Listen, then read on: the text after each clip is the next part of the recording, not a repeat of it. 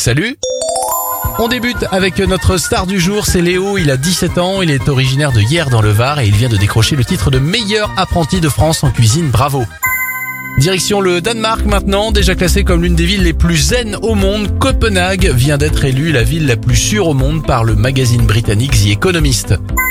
Et on termine avec ce sauvetage en Argentine. Deux baleines échouées de 8 tonnes ont été secourues grâce à d'importants moyens. Une fois secourues, les baleines ont pu regagner la mer. C'était votre journal des bonnes nouvelles. Retrouvez-le maintenant en replay sur notre site internet et notre application Radioscoop.